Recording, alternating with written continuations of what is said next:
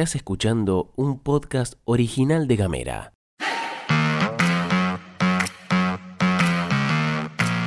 Hoy es martes 11 de abril y tengo varias cosas para contarte. Buenos días, bienvenido, bienvenida a la pastilla de Gamera. En casa, En Ushuaia. en camino, En Tolwyn. en tu celu, En Río Grande. en 7 En minutos. toda la Argentina. Estas son las noticias para arrancar la jornada.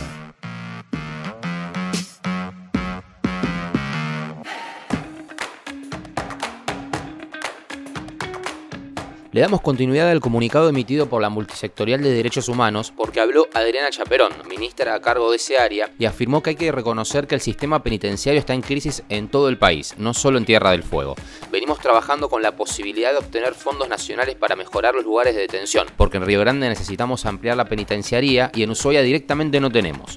En diálogo con Nacional Ushuaia, la ministra de Gobierno, Justicia y Derechos Humanos declaró que la situación del país hizo que el pedido de fondos quedara realmente en la nada por ahora. Además, Chaperón manifestó que a la multisectorial le faltó comunicación con el ministerio, aunque tengan todo el derecho de visitar los lugares y hacer informes. Pero la ministra expresó que la mitad de las cosas que dice el comunicado que compartí ayer no son así. En relación a la denuncia contra la doctora Orquera por mala atención, la ministra reveló que hay denuncias porque no hace interconsultas y que existe el reclamo del hospital de que los detenidos no pueden asistir con carácter de urgencia a los turnos sin un requerimiento específico.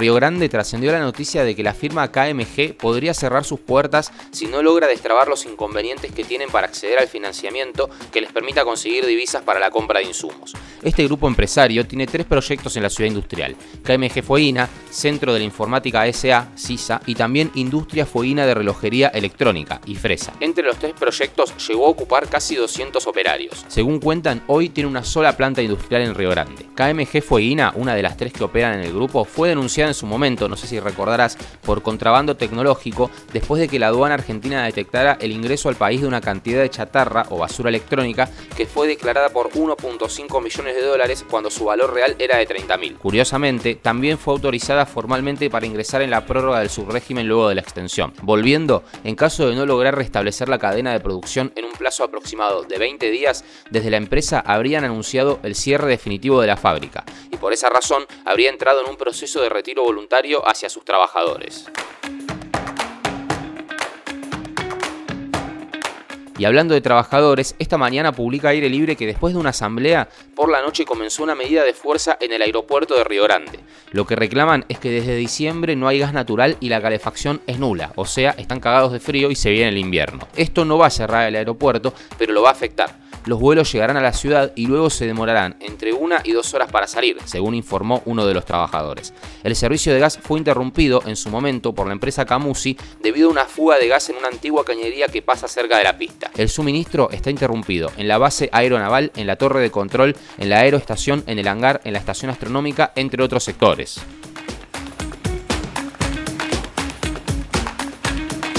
Se van abriendo nuevamente las discusiones paritarias en la provincia y este fue el caso del SUTEF, que volvió a la mesa de charla con el gobierno provincial en la ciudad de Ushuaia. Si bien todavía no se habló de porcentajes, la docencia fueguina y aledaños pidieron al gobierno provincial el pago de salarios a cientos de docentes de la provincia con los que no se estaría cumpliendo. Así como para empezar, también se pidió que el gobierno provincial se ponga las pilas con un tema que no viene cumpliendo tampoco y que hemos tocado acá, la entrega de los cargos de parejas pedagógicas, algo que muchas familias vienen reclamando hace rato. Por otro lado, se pidió regularizar distintos ítems que suman un puchito arriba de otro en el sueldo de las y los trabajadores. Para saber más o menos para dónde podrá ir el aumento de salario, habrá que esperar al viernes, que en Ushuaia se presentarán los porcentajes que surjan del famoso Congreso de Delegados.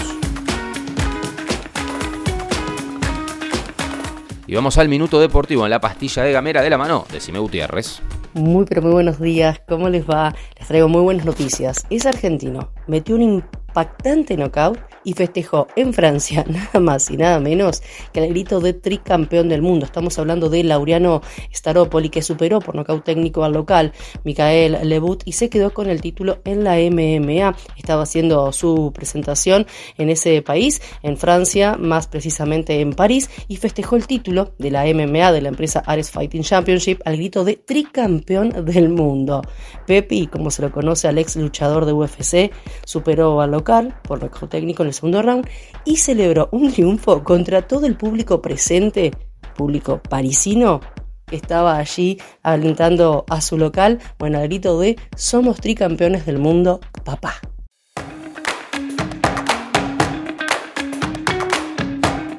Siempre que podemos tratamos de evitarlo porque vemos una tendencia a mirar la porteñada como si fuera brillosa y de colores. Noticias, informativos de tránsito y demás suenan a 3.000 kilómetros como si importara algo. Pero las contradicciones son humanas y hoy vamos a entrar en esa, porque el karma del centralismo es que una internita de allá puede afectar la elección nacional. Horacio Rodríguez Larreta decidió chocar de frente con Mauricio Macri y anunció que las próximas elecciones para autoridades de la ciudad de Buenos Aires se van a realizar de manera concurrente con las nacionales. ¿Qué me importa a mí? Paciencia que ahí vamos. Se votará en Ciudad de Buenos Aires el mismo día que las nacionales, pero las nacionales serán con boleta de papel y las porteñas con boleta electrónica. Diferente urna, diferente método de votación. Al haber hecho esto, la reta evita que el candidato a jefe de gobierno vaya pegado al candidato a presidente, al precandidato. Es decir, él como precandidato a presidente del PRO, la reta, no tendría la boleta de Jorge Macri, primo de Mauricio, atrás. Esto es un claro centro político Martín Lustó, que quiere ser jefe de gobierno irá por Juntos por el Cambio, pero a través de la UCR tiene un acuerdo político con la reta. Y de hecho todo el radicalismo, desde Federico Ciurano acá hasta el partido a través de un comunicado, salió a bancarlo a Horacio Rodríguez Larreta. El problema es que esto le valió al Pela tiros virtuales por parte del propio Mauricio Macri, que afirmó sentir una profunda desilusión por la reta. Y obviamente esto podría generar que brinde su apoyo presidencial a Patricia Bullrich. ¿Podrá un candidato del PRO ganar una interna sin el apoyo de Mauricio Macri? Bueno, la verdad es que hasta ahora eso no ha pasado. ¿Quién fue el mejor presidente de la República Argentina? Esta pregunta la hizo un usuario al chat GPT, cuya respuesta se hizo rápidamente viral en las redes sociales. Ponete en el rol de un analista político. Necesito que me digas quién fue el mejor presidente de la Argentina, ya sea una mujer o un hombre, y que me digas los motivos por los que lo elegiste, le indicó el usuario al chat. ¿Qué respondió el chat GPT? Como analista político considero que el mejor presidente de la Argentina fue Juan Domingo Perón. En primer lugar, expresó la inteligencia artificial, Perón lideró un proceso de transformación social y económica mediante políticas de carácter nacional y popular que buscaron mejorar las condiciones de vida de los trabajadores, especialmente aquellos de menores recursos. Durante su gobierno se establecieron derechos laborales, salarios mínimos, aguinaldo, vacaciones pagadas y jubilaciones para los trabajadores, siguió el chat.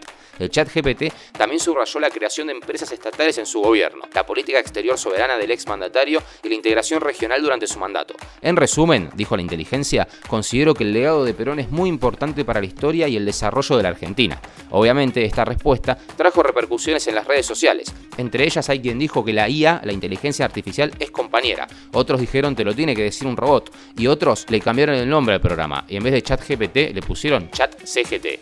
Estamos conectados y conectadas. Escribinos al 2901 50 29 90.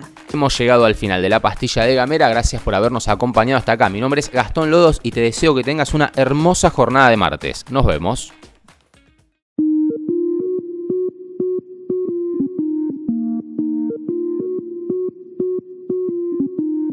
Estás escuchando un podcast original de Gamera.